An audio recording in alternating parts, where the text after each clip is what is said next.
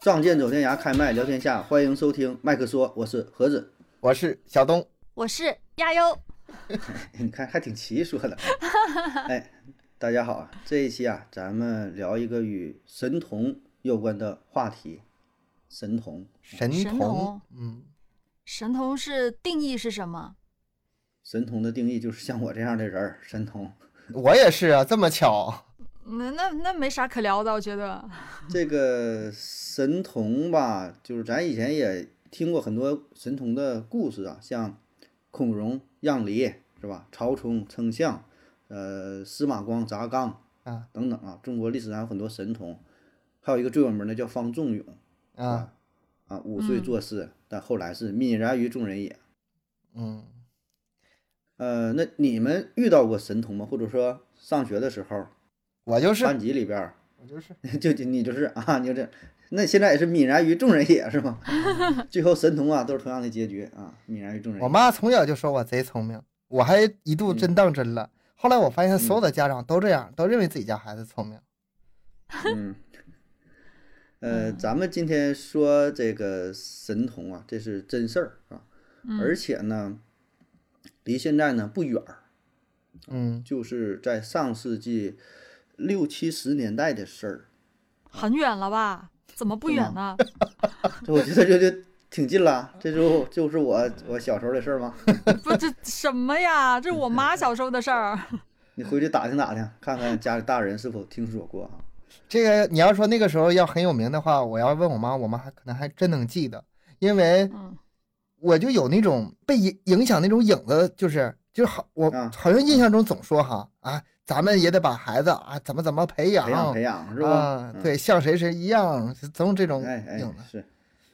这个是现在还差一点儿吧？现在咱说都是补课啊、学习啊，可能也都不是特别不是特别差啊。然后呢，会有一些什么高考状元啊，会有这些啊。嗯嗯但是呢，今天咱讲这个事儿啊，那时候真就是挺流行神童的啊。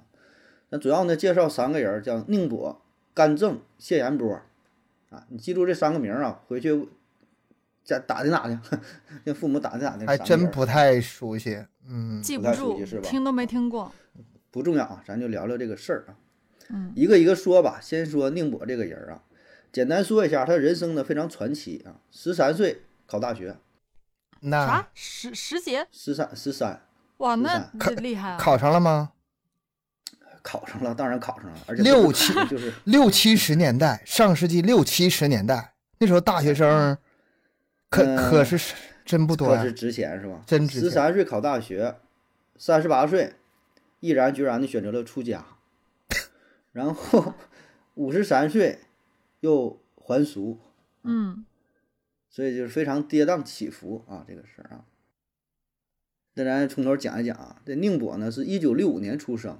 嗯啊，跟咱父母那边儿应该是差不多啊，跟我父母应该差不差不多，比较小点儿啊。嗯家呢是在江西赣州啊，呃，就很普通的一个家庭啊，呃，但是他很小呢就表现出了与众不同的天赋，说两岁半的时候就能背这个毛主席诗词，那时候不都背这个这个小红宝书嘛，是吧？啊啊，嗯两岁半就会背啊，三岁的时候数数能数到一百，四嗯岁的时候认识四百多个汉字，八岁的时候就自己能读完《水浒》。这个在当嗯时跟你听差起不来多是吗不是这个在当时听起来绝对很震撼，但是现在嗯很多孩子能做到。现在一般是现我在对我我觉得，嗯，我看到这个报道的时候，也是就感觉说这个，你说厉害吧，也还行，但放在现在，放在现在真不算啥，嗯对吧？这小孩儿，你说三岁数数数到一百，那不会数到一百，感觉你 这差点儿吧？啊四岁认识四百个字儿，我觉得也算就算中等水平哈。但是你想放在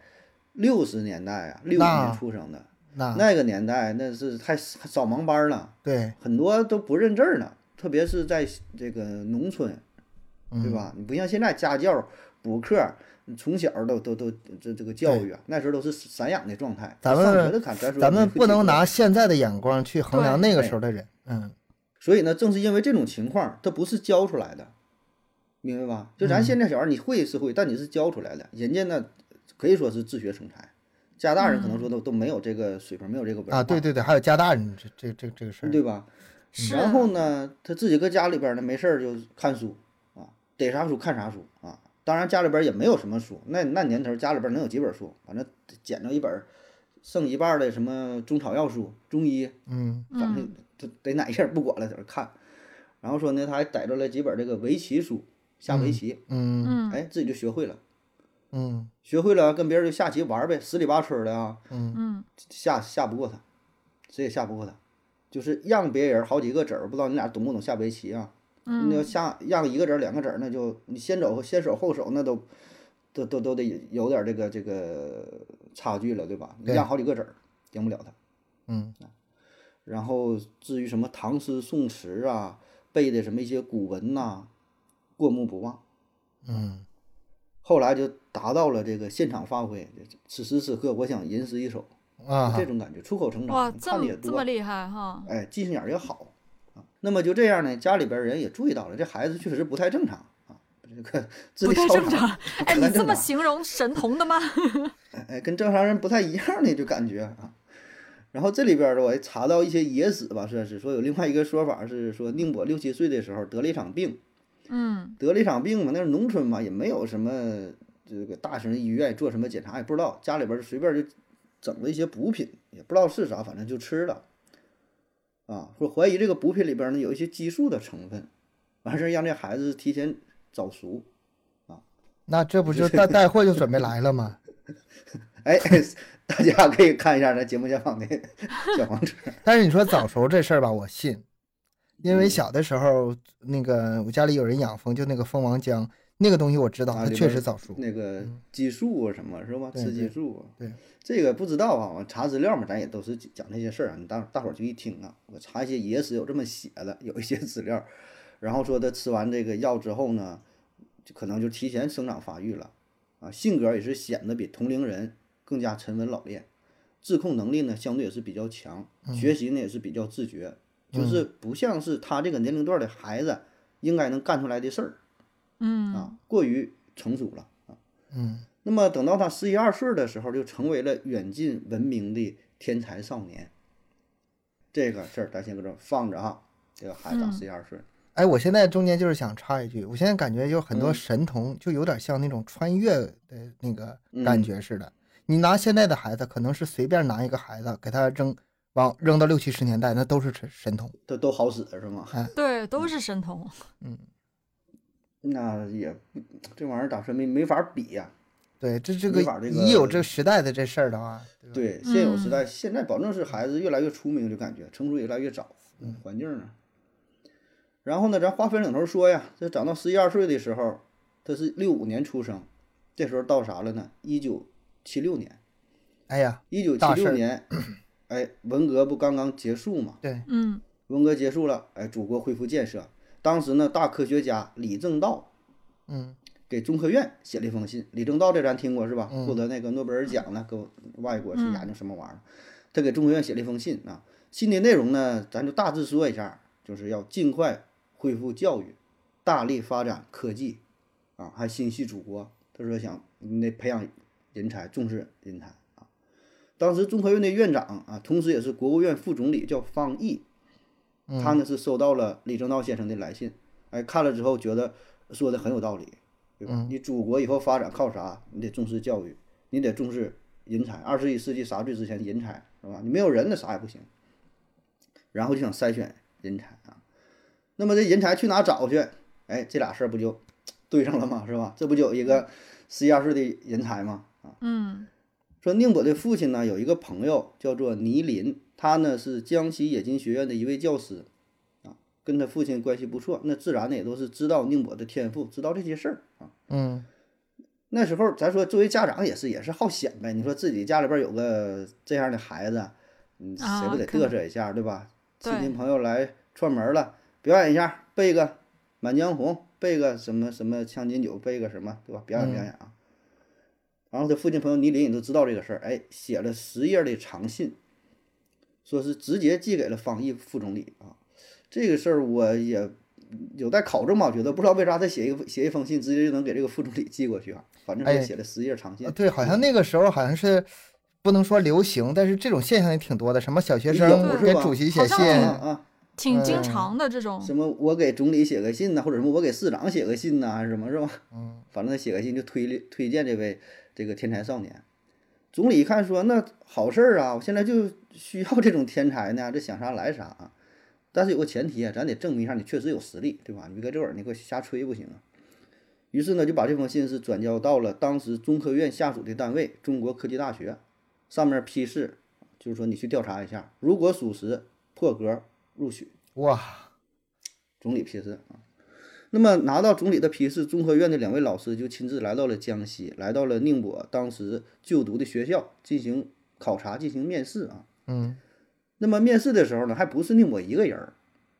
班上还有另外两个同学啊，也都很优秀，可以说也都是天才少年啊。完，老师这俩老师给他出了一个卷子，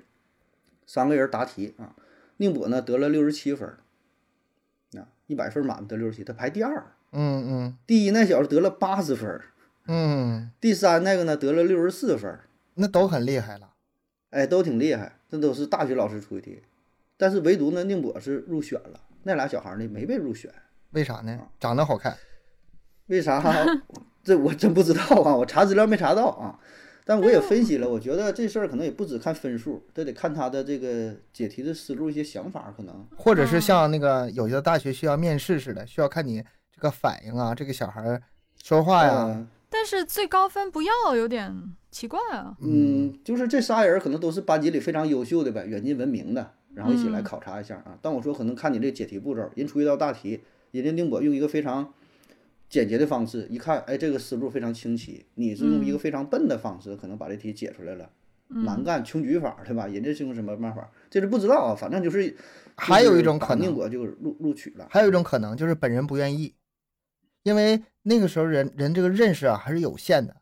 就是嗯一听说怎么的把我带北京去，他要么是不相信还有能有这么好事儿，第二就是这这不算什么好事儿，就就认识不到嗯。对，家里家里边儿人，呃，对啊，我家没那么些不知道钱，去 了我这这不这知道了种情反况正我也见过，对对吧对？反不识正是不识抬举说就说难不听识点抬儿，举，给脸不要脸儿啊。嗯，反正总就之这就样这啊一个对人儿啊，嗯，就他自己，哎，成了啊！在一九七八年初，宁波是十三岁，受到了方毅副总理的接见。嗯这这个呃方毅副总理就主管这个事儿嘛，接嗯见这个神童，而且当时还跟方毅总理下了两盘儿围棋。啊，咱之前说了，人自学呀，下看过棋谱啊，会呀，两盘儿都给总理赢了。 你说这个小孩子他也不懂什么人情世故啥的，是吧？嗯，那你说你让我下我就下， 赢了。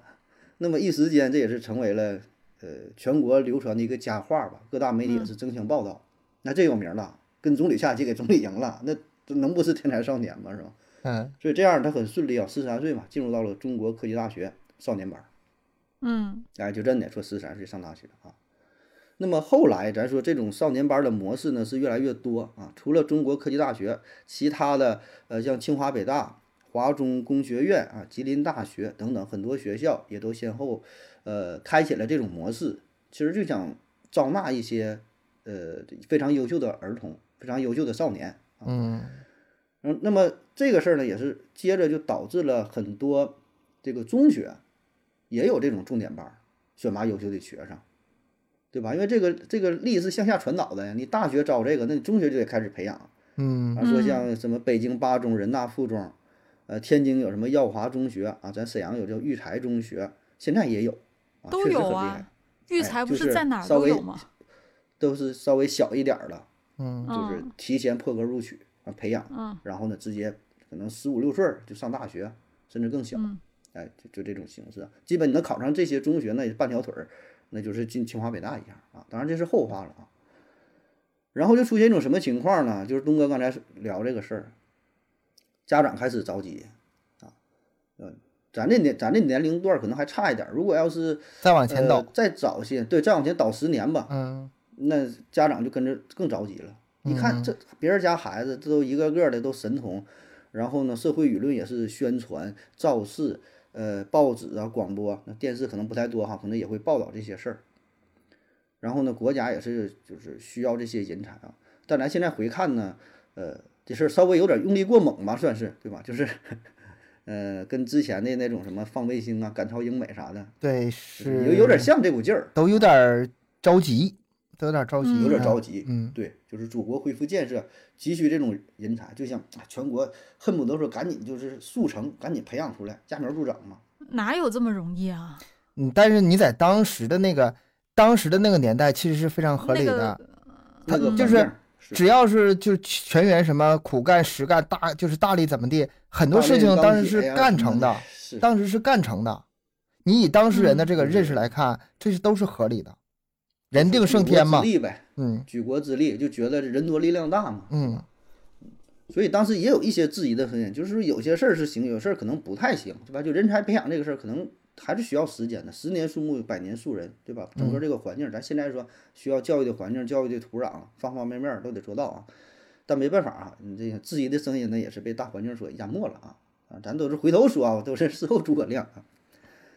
然后说就入学了嘛，十三岁进入到了中国科技大学，那成为了第一批第一批少年大学生。他同班同学呢有二十多人啊，但他在这里边是最有名的，你看就都成了这个神总童理都接代表，见了，那那总理接见了，嗯对吧？下典棋型能人物，下赢 总理，标杆儿了啊。但是进入大学，嗯，这一切吧，就是并不是像想象中的那么美好，啊嗯毕竟这孩子还是比较小，嗯你，想想，十三四岁去上大学，然后呢，这对独立象生活，这对象处是不处啊？ 处有点早，是吧？ 但是大学不处对象吧，有点可惜。而且你想，现在你说十八岁上大学，那嗯，都家里边儿好几个人儿送送去对，啊照顾，对是？吧？有的可能还得陪着，还得陪，在短则说几天儿、一两个礼拜，甚至一两个月陪读的也有。那么对于这个小孩儿来说，当时那个环境，你说你自己这出门在外这老远啊，有点儿不敢想象。嗯所以呢，就慢慢表现出了一些弊端。啊而且更重要的是什么呢？啊，就是关于这个学习科目的问题。就这些孩子当时被送去之后，他的学习有着明明确的目的性，不是说自主选择的。他在到了学校学习一年多之后，他跟他班主任说：“他说这个中科大呀，没有我喜欢的系，嗯宁波他喜欢啥？喜欢天文学。”嗯啊，看研究星星、月亮什么宇宙哈，研究这些玩意儿了。他说我想转学，我想去这个南京大学 嗯啊。南京大学的天文学是最有名的，不管是当嗯时、现在也是，基本说是全国就就是第一啊，他不用客气嗯说的、 最厉害的之一。那这个对神天童地有神点童名男不大虚神传呐、就是在那个年代，他他的定位他不能知是说，道是吧？而且天文学那个也不是说是一个普通学科，那挺对，很厉哎害呀，高的这一这个，接触不到是不是一般人儿啊？对呀、嗯，嗯，所以呢，他也他挺有想法的。咱说他还对啊是对,、平时能接触到一些信息什么的，他很有想法。他说我就喜欢这个天文学，你就呃放我走吧，对吧？你得尊重我个人选择呀，我想去学天文的咋的？那心说保证是不行啊，好不容易给你抓来了，能给你放走吗？那嗯总理接见的人儿来咱们学校了，你念半道儿你就走了。嗯，那能好使吗？而且祖国需要你这种人才呀，对吧？你不得而且那个这时候是什么？你个人利益要要服从个集人体利益利益，服从集国体家利利益益，对，那我然就后不懂了，天文不用发展吗？也要的呀，是啊，要发展让别人天发展文呗，你别从别从我这儿走，天文你想想，天文学那是七几年的事儿，嗯，那个时候对于天文学的认识，你觉得是天文学重要呢，还是说的冶炼呐、钢铁呀、物理学、基础物理学呀这些重要呢？那肯定保证还是以这种对实对用，就对包括现在也是，你也是有一定，呃呃，经济的基础才能去搞天文学，对吧？嗯你像比，咱就说一个一般的国家，他饭都吃不上，或者说基础建设很差，公路公路没有，铁路铁路没有，他能去研究天文学吗？嗯很难的。嗯，有道所理，以就这样呢，这个宁波就是被强迫啊，就让他去读那理论物理学，嗯这是当时的热门儿啊。当时获得什么诺诺贝尔奖什么也是理论物理学比较有名儿，那个时候啊，嗯说祖国急需这种人才，啊，就很希望你在理论物理学上有所建树。哎，那么就因为这个事儿呢，也是让宁波呀内心很不愉快啊。然后再加上他十三四岁儿这时候开始到了青春期，叛开逆始了，有一些这个对叛逆，内心呢有一些骚动，有一嗯，些想法，这些都是结合在一起了。这个有点要命有啊！一般上大学都是叛逆期已经过了，开过始完稍了微有点成熟了上大学，他这个正好赶上了。对，正赶一起对了。反叛你反叛也反叛不了，你抵抗呢也抵抗不过去，很多事儿呢都是父母的安排、老师的安排、学校的安排，啊，咱往大层面说，是祖国的安排是吧？每天呢还得是接受各种采访，然后呢身上又有很多的光环儿，嗯，对吧？现在就是指你出菜呢，你不像以前那你玩儿啊什么的，你说你是天才，随便干点啥都行。现在就跟你要这个学习研究的成果，所以那导这致压力太大呢了，这是压力太大了。非常对啊，这非是常十几岁的孩子，真的是太身难不了由己吧？那么到了一九八二年，宁波呢是本科毕业啊，留校任教，十九岁成为了全国最年轻的讲师，啊，这就是又上新闻了。嗯，那么到这来看，其实还算是挺辉煌的哈。那么紧接呢，他是连续三次报考了研究生，本科毕业还要读研究生，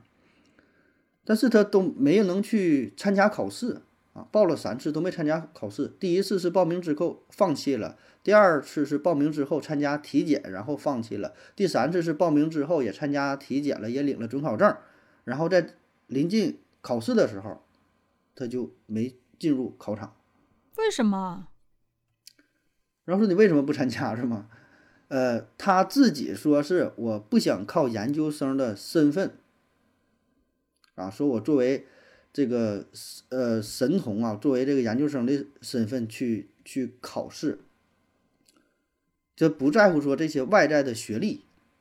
就这些名儿什么都是都是假的，我就靠我自己的实力那你报什么呀？报三报三次，又不然去后他考。是这么说的啊，但是呢，哦他的老师、他的班主任分析呀、说就是怕失败，嗯，他内心是害怕失败的，因为之前这个光环太光辉耀眼了嘛。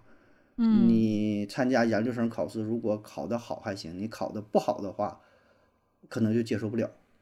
那那个时候有保本，他没有保研是吧？就有保研有给他直接包保有上去就完事儿了呗。不是，他现在有包袱了，就是，嗯，嗯，对，就是给他架着架到这个位置上了。嗯咱说叫骑虎难下是吧？后来呢，他是想要出国深造，呃，一连是考了三次的托福啊，都没通过。中间呢，还曾经想要下海经商，嗯改革开放了嘛，有一阵儿是吧？嗯下海经商跑到海南，想做生意，也是四处碰壁，最后呢，又是回到了呃中科大。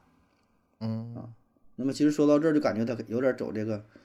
下坡路吧，算是有点平衡起来了，是吧嗯，？感觉开始有点浪费时间，有点各种弯路了。哎，嗯嗯然后呢，到了一八啊，到一八到一九八八年，二十三岁的宁波呢是结婚生子，嗯这么早啊？二十三岁啊，他的妻子呢是他的仰慕者啊，十分崇拜宁波，用咱现在话说就是小迷妹。哎嗯嗯嗯那么一开始呢，生活还挺好，事事都顺着他呀，对吧？迷他呀，宠着他。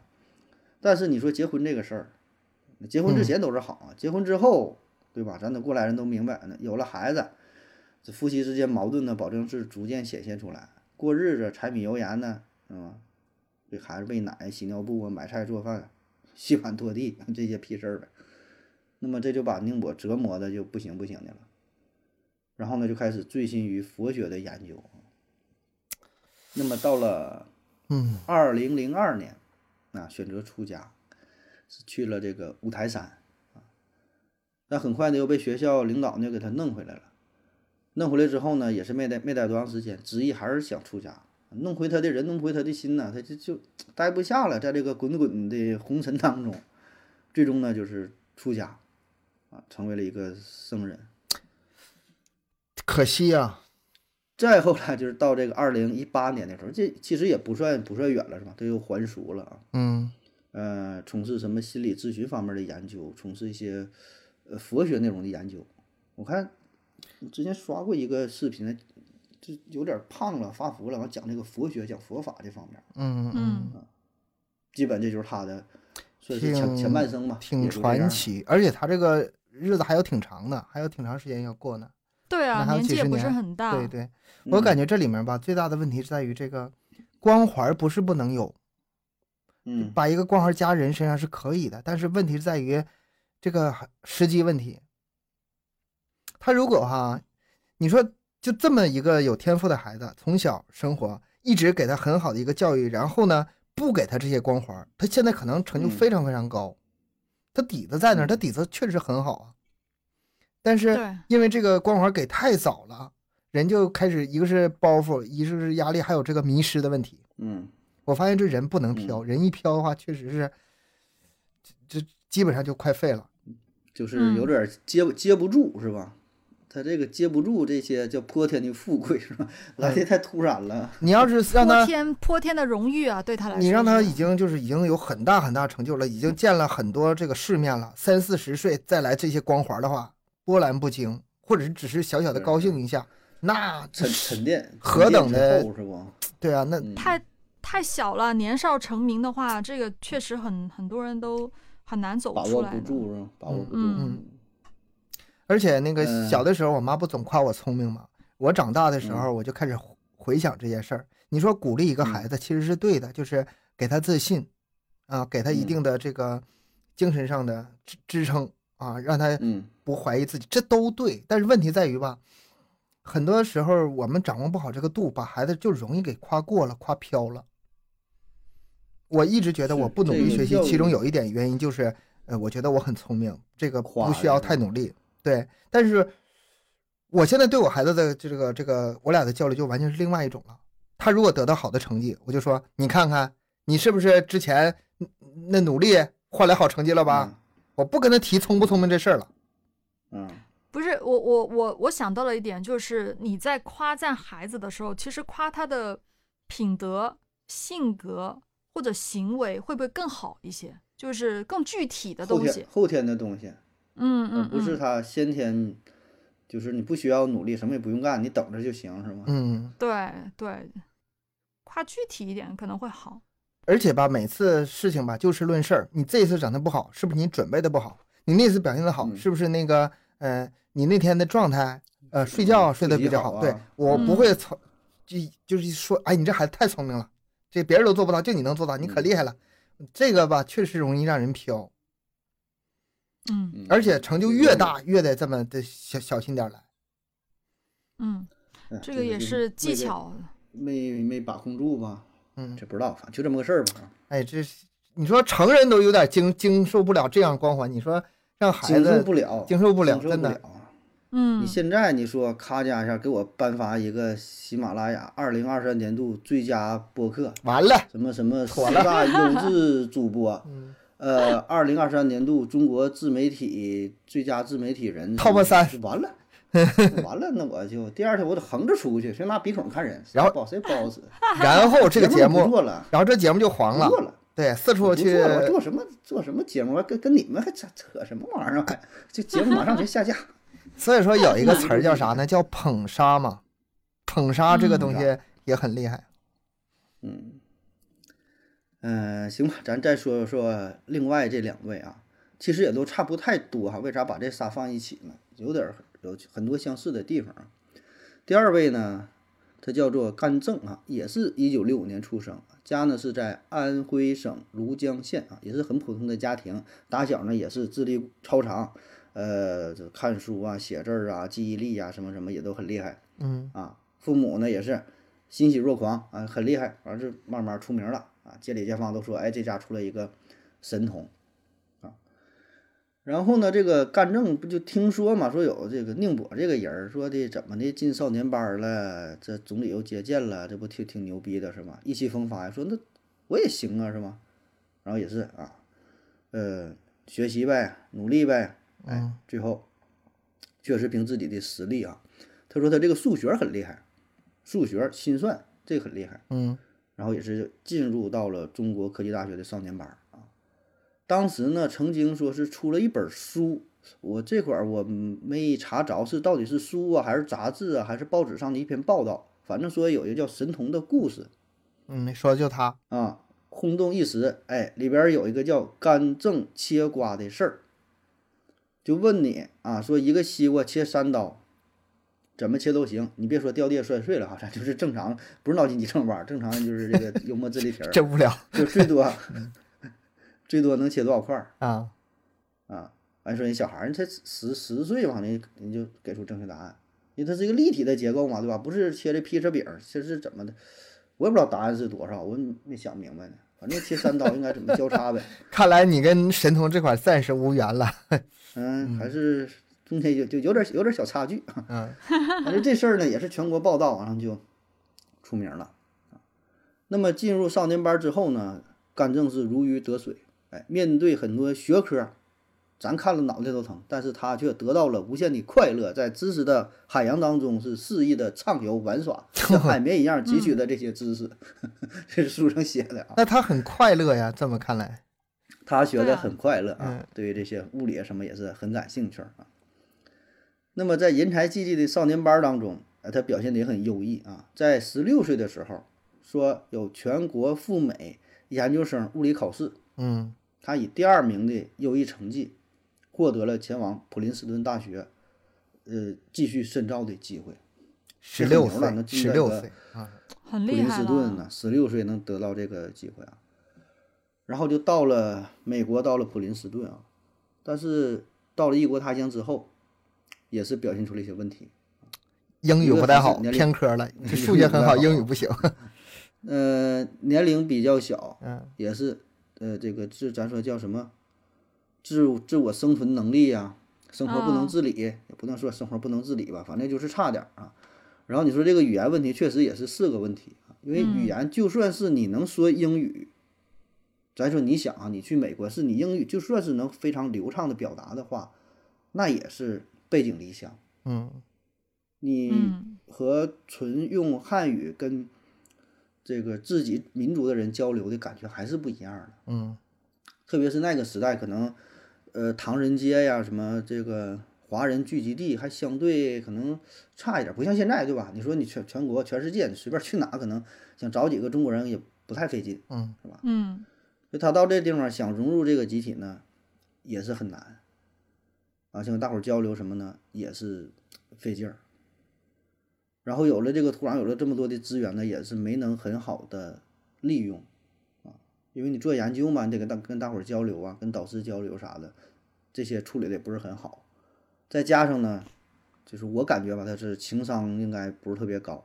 啊，就看了一些资料，写这个事儿就是为人处事方面可能会差一些，哦，哎呀，还就是这些不成高智商的人可能对都会有这种情况。十六岁确实，就你想咱十六岁的时候也是嗯，说话办事儿啥的，对呀、但十是六我十不几牢靠岁，但是我感觉就这个年龄吧，你看像我，我觉得我情商也不行，但是我嗯小时候的情商不行和我长大之后的情商不行还是不一样。我嗯小的时候情商不行吧，我得罪人；但是我长大后的情商不行吧，我可能跟你关系没那么好，但是我不会太得罪你。就是嗯大不了就是不说话呗，大不了不说说话呗，也啊就是有一些事情能伤到人，我自己能知道，我我只不过不嗯愿意去，懒得去，呃，什么用那种高情商的话跟人那个沟通，把你嗯嗯嗯说的很舒服。但是跟小时候比还是不一样，小时候他真是愣啊，愣嗯愣头愣脑的，对啊，对，那那个说那些话呀，简直就是没法听啊！咱说，比如说领导说，举个例子，领导说的，哎，那个今天我要去哪哪哪，你开车顺路不？嗯，那咱想，你顺不顺路，那也得顺路对呀啊，必须那你保证得顺顺路啊路啊。哎，那行顺路，或者你就不顺路，你就说啊，这这没事儿，你走吧，一起走就完事儿了，嗯，对吧？你你不可能说不顺路啊，那太不顺路了，一点儿都不顺路 了，跟我是两个方向啊。嗯我不我不往那边走，我才不往那边走呢， 对吧？你不可能这么说。所以吧，对就是说，他到了美国呢，整个这个生活啊，就是很不如意。然后呢，科研上也是没有什么成绩，跟老师跟同学处的也都不行，甚至说这个跟导师的关系可以用紧紧张来形容，啊，不是说不好啊，不是说没有交流，是是紧张，甚至说到了这个剑拔弩张的地步，啊，那么最后呢，也是受于多方的压力吧，跟这个导师是吵了一架之后，就回国了，退学如了果呗，回嗯，然后也没有得到这个普林斯顿大学的什么什么博士学位、硕士学位，啥也没有。他这个跟上一个比吧，比上一个适应能力强一点儿。他在国内还你行能，嗯出国呀？但是呢，就强了这么多一步，哎，也也完了，也崩了，嗯，对吧？然后到了两千年的时候，说干政少年班的班主任叫汪慧迪老师啊，再次找到了干政。那那时候的岁数也不大呀，六五年的人，嗯两千年呢才三三十五岁，嗯那玩意儿找到他说希望能够重新振作起来，重拾学业，让他完成这个博士学位，继续攻读。嗯但是很遗憾，他也是没有这个勇气，也没有这个能力了。嗯、在家中也是没有工作，嗯，靠着父母微薄的收入度日。他们这也太消极故事了到吧？此就结束多大点事儿啊！他俩都不是智商上的问题，都不是说学识这个知识上的问题，嗯，都不是情商上的问题。嗯，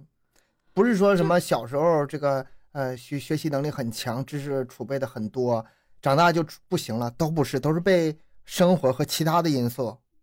嗯，给给给击垮这了。这里也可以看看出一个问题，就是智商高的，就是可能他把注意力都放在学习上，他的一嗯些生活常识、为人处事、交际方面都会比较欠缺一点。我不敢说他是不是说智商高的情商一定低，那那不不能这样说。但是至少这两个人看起他来这里面确实，一个有年龄的原因，年龄不够成熟，还有一个我觉得可能是这个光环给他的有一些这个太多了自信过度，嗯，就是他跟别人说话的时候就有点儿我多厉害的人，你你你说就那个飘身了身吧份太身飘份了不太对等。你是这样吗的话就很容易造成矛盾。嗯，我对我不知道他俩具体情况是什么样，但如果是我的话，我一定会这么飘的。你哎要你是对你，对你不得你不得上天？ 要是你，你这算啥呀？我 靠！对吧？这常人这你这这这正常思维是这样的。他俩算是已经把自己控制的挺好了，对是吧？，那说话态度说不定都多傲慢多带刺儿呢。要是我的话，那一天这真是不拿正眼瞅你们都，你们这帮大傻子。所以说别这跟我个说情话这个啥身你你份别说他情商好不好，这个关系紧张，这几乎是一个很难避免的一个事儿。嗯，嗯，可能也是在国内，嗯，怎么说呢？把它当成这个一个一个一个核心，当做一个宝儿。可能嗯，出国之后不那么受重视，咱说。对，你都是来学习的，谁把你说的当谁？对谁还刻意说照顾你，还怎么怎么的？可能也没有。对，嗯而且我觉得吧，就是，呃，在成长过程当中，就是青春期这一段儿啊，对这个人的性格啊、三观呐、这种这个品质的塑造是比较重要的，嗯，对吧？咱现在咱说啊，这这三二十岁的人了，可能有点儿咱说处变不惊啊，很多事儿看得比较淡啊。但是如果说你在那个年龄段儿，如果说是塑造了一些三观，有一些事儿啊，给你呃内心造成了深刻的影响，那么就算你到了十八岁，你成年之后，你这也事会儿还带是着。嗯转变不过来。对对对，所以改变不来。嗯所以你说三十五，咱要咱想，如果说我三十五岁，就曾经他那么辉煌，我觉得他脑瓜儿，咱说他仍然还是好使的，对，对保证对，比一般人儿，咱不说万里挑一吧，那干点啥不行啊？咱说你做点生意也好，是随便学点什么东西，到那哪里比都是别人中厉害龙凤，都是就天赋。对对，就随便就重新开始。所以你看，有一些那个是黑客儿啊，是干什么的？就是呃，犯罪了，然后被抓去了，放出来之后，嗯嗯，马上有大公司签他，嗯，对吧？那确实牛逼呀，那确实厉害呀。 所以这种人，他因为他这个是在小的时候，呃，给他的性格培养成熟了，然后呢，借着他的技能，三十五岁、四十五岁，这这多大岁数，他该干啥事儿，我觉得还是还能行。嗯就是因为他他本身这个心理建设是成功的，他是怎么说呢一个相对比较成熟的态度是吧？能够面对这些事儿。那么在这个关键时期，如果培养的不好，不是说到了年龄自然就成熟的。你这个关键时期培养不好的话，你十八岁不成熟，二十八岁还是不成熟。嗯，为啥有说妈宝男或者什么？我觉得这个对跟他这个教育教育都都培有养关。对很，很不是重说要。到了年龄他就是变成一个成熟的人，他该不成熟就是不成熟。我觉得像这是我像到他这个年嗯龄，不是像他嗯他这个级别啊，就是全国的神童聚集班儿，到他这个级别的话，你不是说单一的老师和家长就能、就能控制得住的。你是他的家长的话，你再怎么克制，那周围的人给他捧得太高啊，你你那时候是压不住了。挺难。他是整体的这个这个环境，嗯，你说报纸都天天报你，嗯，对呀、嗯小小对啊呀、你对呀、你老是在说，哎呀，你啊哈尔你谦虚一点哈尔嗯儿滨十十佳优优质主播，啊，这个 东东北首席什么什么么什么玩意儿。对啊啊，四十岁那福布斯排名什么什么，这这东北首次进入排名前十的什么？你周围人什么再怎么劝你低调，你也低调不起来。对它，是是一会这个样一个子整体的事儿，是挺难的这种。所以说它这个吧，嗯这个这个事儿吧，就是全国整体这个事儿吧，它就哎呀，根儿上这个全国人民有呐点着都急，有责嗯任，有点着急。全国人民都全国人民都欠他一个道 歉。就欠他那如果欠这他一个样的对不起，话，那是年少成名真的是不好喽。把握呗，你把握住自己，控制住自己。不过也好像是哦、比如说就比不要说这些神童吧，有些明星啊、天才对，小那演明员星啊出，道的，对对对，不那也个这童样星吗？对啊，童星很多都是长大之后就就没了。那个就你要是明星的话，我觉得还可能稍微强点儿。比你比如说演员呐、或者歌手啊，嗯他们吧，毕竟是一种才艺的一种那个呃展现。嗯，就是你在这嗯成长过程，你年少成名，那谁说的？张爱玲说出名要趁早嘛。出名趁早 嘛，是他们吧还好一点儿，不影响他们的才艺发嗯挥。但是他这个可是实打实的这种，需要扎扎实实、踏踏实实，这个心理上沉得住气啊，下来安安稳稳的去研究一件事儿，他不需不需要那种那个那个啊，明白。繁啊华你。说他从事的行业不一样，他在研究学吧识、研究知识、研究你说科你这学，些。你你说是演戏，我就演呗。我十岁这么演，二十岁，嗯，咱说演技提升点儿也就行了。对但你嗯搞研究的，你真得创作出东西。对啊包括说歌手对也是，如果歌手你很早出名的话，以后你憋的你写不出歌也挺闹心，是，对吧？反你需正要创作，挺需要产品呐、你得你得拿出嗯作品的东西，拿出拿出作品出来。而且我还觉得有一就是关于出名这事儿哈，就是你在出名之前，你能踏踏实实做事儿、啊。我在研究作品，写写什么写什么写什么写，然后出了很多很多很好很好的作品。他一旦出名，新东西就出不来了，因为他没有那个时间，也没有那个心态了。我我就说郭德纲的，我以我以为你说的是周杰伦 呢， 人家得罪俩人啊，呃，那那那这个时候，在这种情况下，我觉得这个出名晚一点儿，可能是让他后续能持续的更时间更长一点儿，对吧？一直憋着，一直写，我怎么就不出名，怎么就不出名是吗？写到八十终于出名了，你说齐白石， 嗯，嗯行吧，咱再说第三位啊，就嗯简单说一说吧。谢延波，嗯谢延波，中国科技大学七十八级第一期少年班学生，嗯他上学的过程呢，就是一个跳级的过程，哐哐哐，就就是跳跳级级啊。十一岁上的大学，十五我岁上的是科学院理论物理所读硕士啊，我的妈师从于路院士。我的妈，嗯，十八岁读的博士，师从中科院副院长周光昭院 士哎。呦我天，这个有些人可能会听过这个这个名，周光。这都是如雷贯耳的很有嗯好名像真的好像挺挺耳啊嗯然熟后的。呢，说是最有希望二十岁之前获得博士学位。 嗯，但是呢，在读博期间也是跟导师的关系处理的不太好，博士学位呢一直呃拿不下来啊。后来也是出国了啊，出国之后呢是跟这个一个诺贝尔奖得主叫安德森啊，是是学什么固体理固体物理理论，然后说被看作是最有希望摘取诺贝尔奖的神童嗯，啊，也是出国了。但是跟刚才说的啊，甘正英也差不多吧，也是处理人际关系各个方面哎儿。你说如果是第一批神童，他最后出来了，比如说都达到了博导的地位，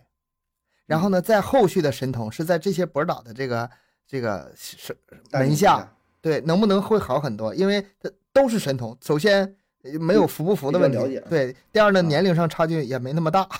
没准就就能一个带出是吧来一批，十八岁的博导带一个十三岁的博士生呗，是吧然后大就玩重儿点啊重点就是他们其实很多人可能真的走不到博导，就已经陨落了。这个已经最后这个已经是走得很远的了，都干到 博士他这了，个走的是他走挺远了啊。然后呢，他跟他的导师在学术上见解呢就是不太一样，嗯嗯但你说正常学术上的争吵吧，咱咋说呢？呃，有争论很正常，嗯对吧？嗯但问题是你跟你导师之间学术的争吵，咱说你争吵你也得处理的相对这个圆润一些，是吧？别闹得太太这个激烈了啊。那么正巧这个时候发生一个什么事儿呢？就是在他之前呢出现了，呃，美国留学生杀死教授的一个命案，嗯杀人的动机呢，就是因为他的一篇论文没通过。嗯啊，就这事儿呢，给他的导师安德森是留下了一个一个阴影儿。然后他带的这个学生谢延波嘛，关系也不是特别搞，不是特别好，脾气又非常倔，让他改论文呐、什么的，也是发生很多争执。甚至说有一天晚上，谢延波直接潜入到了他导师的家里边儿，嗯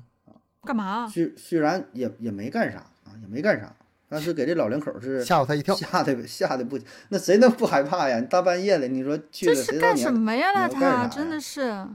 呃，这就我们就没看到具体的介绍，他是想干什么？估计就想跟教授聊聊天儿呗， 跟你讨论一下这个论文修改的问题呗。但是也确实有中国留学生在国外把导师或者是呃舍友、同同学杀嗯掉的案子，这个也也有几个。反正呃因为这个情况吧，安德森就觉得说这人比较危险啊，说是潜在的危险人物啊。最后经过商议，也是被遣送回国。那么他呢是在美国学习这么长时间，也是没能获得博士学位啊。回国之后呢，是以硕士的身份在中科大物理系任职，啊嗯，一直在这工作，呃，当个老师。那还不错，那还不错。呃，也就这样了，嗯也就对。这跟那两个人比呢，就是这样。但现在已经是这什么锋芒全无了，就是一个普通的普普通的老教师呗，普通教师呗。嗯那你说也也也行了，这个就算行了呗。那你说 跟那俩人比还算行吧，就正常生活啊。当然啊，咱说这些吧，也不是想这个就是批评什么教育啊，批评批评说怎么的，年少的时候嗯有给太多压力吧。呃，还有像什么那方仲永嘛，不经常拿这个举例子嘛，嗯说神童的教育揠苗助长，这东西我就觉得咱就是各家有各家的教育方法，对吧？咱谁也不是教育专家，而且我觉得教育专家说的不一定对，是吧？你的教育理念、你的育儿理念、你的家庭环境、你的培养的目标都不一样。就好比说，你说你家孩子真的就挺牛逼，真就是像这种天才儿童一样，然后说现在让你这孩子送走，就送到中科大，送哪？就十三四岁儿读大学，你说你愿不愿意？你愿意啊？我还是愿意啊。我我是觉得并不一定都都愿意 啊，是你有人会愿意，嗯，但你就还是面临一个问题嘛，就是未来培养的问题，对，就生活上能不能照顾好自己？可能到那会儿的军事管理，天天什么，你说吃饭呐、睡觉什么的，如果我家孩子比如有这说个要求很早去上大学，不是按照正常年龄去大学的话，那我就跟着去了，我跟着就陪读了。啊，嗯我嗯，就是会照顾上照照嗯顾的好一点儿。对我这头就什么都撇下了，我就跟着去了。哎呀，我咋这么能做美梦呢？然后呢，咱说了这几个是可能不是特别好，用咱们世俗的眼光啊来评判人家的话，咱觉得他们不是特别成功，对吧？但是呢，也有用咱们世俗的眼光来衡量是混得比较成功的啊，就也是他们这个少年班的这帮人啊。嗯说有个叫郭元林的啊，是十四岁考入这个中国科学技术大学少年班，嗯后来是考上了清华，后来是担任清华紫光的副总裁，清华啊紫，光。嗯啥，子人家少年班出来的啊。还有一个叫谢民啊，谢民的人啊，他是在新加坡国立大学哎当教授啊，也是人少年班出国了当教授。还有一个最狠的，说是叫张雅琴啊，是宁波的同学，比他还小点儿的，就是十二岁上的大学，我班里边最小的学生。他现在是我不现在不知道是不是，他是担任过就是呃微软中国有限公司的董事长，啊，后来是加入到了百度，成了百度的总裁。人好都不厉是害白啊来的我这还事儿，听你过知道的吗？哎呦，你说这人真高来高去的，真是望尘莫及呀、十二岁上大学，嗯不能再小了，再小该尿床了。这小这小尿裤子了，老师，我有把儿，是吧？就得是这种了。哎呀，不能再所小 以了。嗯所以我说把这个故事收集来呀，咱就是今天拿出来呢，一说一乐吧。这个毕竟这事儿，我觉得还是离咱们普通人呃比较遥远的，对，我觉得比较遥远。最累的地方在于很多家长就是希望把自己孩子培养成这样，就是你看到嗯你看谁家谁家谁啊，几岁就上大学了，你看谁家谁谁是什么呃被保送了，就是这样就很嗯累，特别特别的累。你说这些孩子真的上大学，这毕竟是少数，这是呃这是这个天才是神童嗯啊，毕竟是少数嗯。但是说模仿这些神童的家的家长，那可不是少数嗯，那可多了去了。是，谁不望子成龙啊？都都觉得自己家孩子是块料，是吗？这这这个也是我从小被灌输的嗯这个、这个观念，也是从小到大。但是现在我也在尝试改变，就是我我自己没做到，我不不要求嗯我孩子能做到，我能做到我的觉上得限就是要求我孩子的那个水平。嗯，我我感觉现在的家长其实还会好一点儿吧，好多了，就是好多多了了，啊就是已经，因为我平常也也有接触家长嘛，他他他们已经没有那么大的那种啊，一定要逼孩子到什么水平，没有，啊、他可能就是希望孩子能够呃过健得康挺好，快乐，快乐，对健康，然嗯后品德各方面的能跟上啊，身体健康就运动也能稍微的跟上，不要太落后就行，差不多就行。我感觉这个最明显的就是我们八零后这一代，我们八零后这一代吧，嗯独生子女，你就指望你，一个是那时候家里嗯条件普遍不好，就指你来这个翻身呐；第二呢，就你这么一嗯个孩子，那不指你指谁啊？所以说，反正我感觉就是八零后从小到大就是一直是这么被灌输的，要向谁学习，要像。